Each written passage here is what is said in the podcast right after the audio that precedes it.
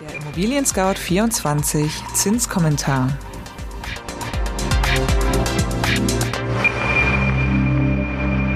Hallo, liebe Hörerinnen und Hörer. Mein Name ist Konstanze Renken und ich begrüße Sie ganz herzlich zum Zinskommentar im November 2019 von Immobilien Scout 24. In diesem Podcast-Format wollen wir Sie über die aktuellen Zinsentwicklungen auf dem Finanzmarkt informieren und werfen dafür immer auch einen Blick hinter die Kulissen. Diesmal steht der Zinskommentar unter dem Titel Brexit-Farce und EZB-Wechsel. Doch zunächst wie immer das Wichtigste in Kürze. Erstens. Mario Draghis letzte Sitzung der EZB endet ohne Paukenschlag. Die Zinsen bleiben bei null Prozent. Zweitens. Die deutsche Exportwirtschaft leidet weiter unter Brexit und Handelskrisen. Drittens. Seitwärtsbewegungen. Die Bauzinsen beenden ihre Abwärtsspirale und halten das Niveau des Vormonats. Die Brexit-Farce.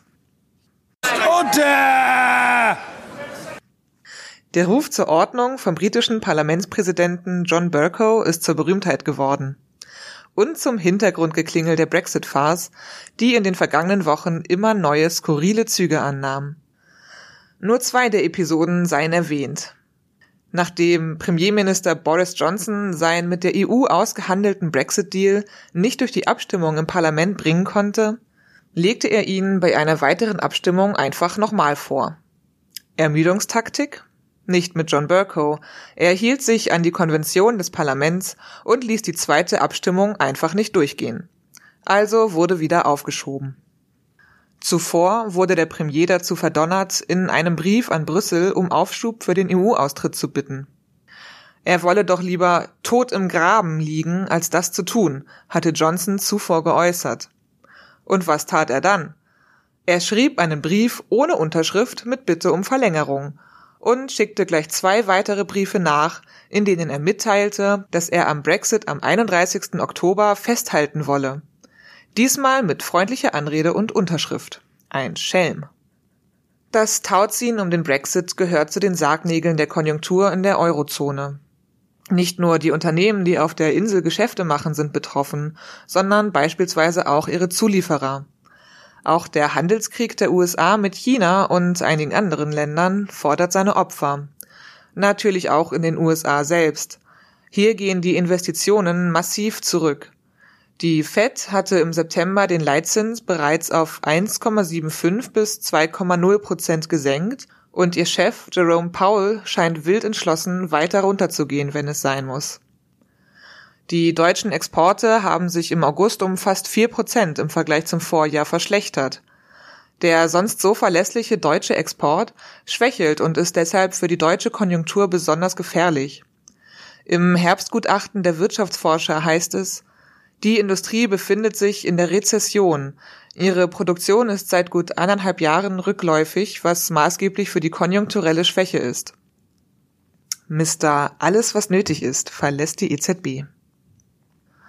Whatever It Takes, sang die US-Rockband Imagine Dragons. Der Songtitel war gewissermaßen auch das Motto des scheidenden EZB-Chefs Mario Draghi. Was immer nötig ist. So hat Draghi die lockere Geldpolitik vorangetrieben. Manche glauben, er hat es übertrieben.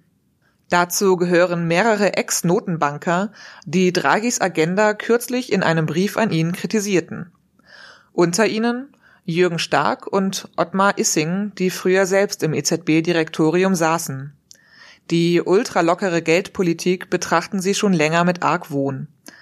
Die Geldspritzen über das Anleihenkaufprogramm, die Fixierung auf eine Kerninflation von knapp unter zwei Prozent, günstigere Kredite an schwache Banken, all das sei Humbug. Ob die neue EZB-Chefin Christine Lagarde es anders macht? Ab Anfang November wissen wir mehr. Auf seiner letzten EZB-Sitzung am 24. Oktober 2019 blieb Draghi seiner Linie treu. Es gibt keine Änderungen an der bisherigen Geldpolitik der EZB. Der Leitzins bleibt unverändert bei 0,00 Prozent und der Zinssatz auf Einlagen von Geschäftsbanken bei der EZB bei minus 0,5 Prozent. Letzterer wurde erst im September um 0,1 Prozentpunkte von minus 0,4 Prozent verschärft. Auch bekräftigte die EZB die Absicht, ab November das Anleihenkaufprogramm wieder anlaufen zu lassen, im Umfang von zunächst 20 Milliarden Euro pro Monat.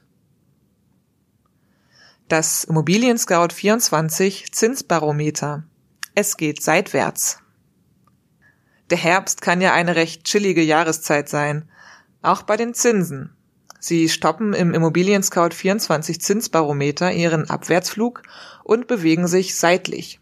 Soll heißen, die Veränderungen fallen eher sachte aus. Stand 25. Oktober 2019. Die kurzfristigen Darlehen über fünf Jahre verändern sich im Vergleich zum letzten Zinskommentar überhaupt nicht. Sie bleiben seit Tagen wie festgetackert bei 0,45 Prozent. Dasselbe gilt auch für die Zehnjahresdarlehen. Es ging immer mal wieder einen 0,01 Prozentpunkt hoch und runter, im Ergebnis verharren sie aber bei 0,65 Prozent. Bei den 15-jährigen Krediten ging es gerade einmal um 0,01 Prozentpunkte abwärts auf 0,92 Prozent. Genauso auch bei den Bauzinsen mit der langen 20-jährigen Zinsbindungsfrist.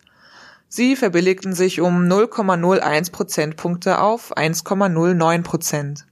Ein kleiner Hinweis.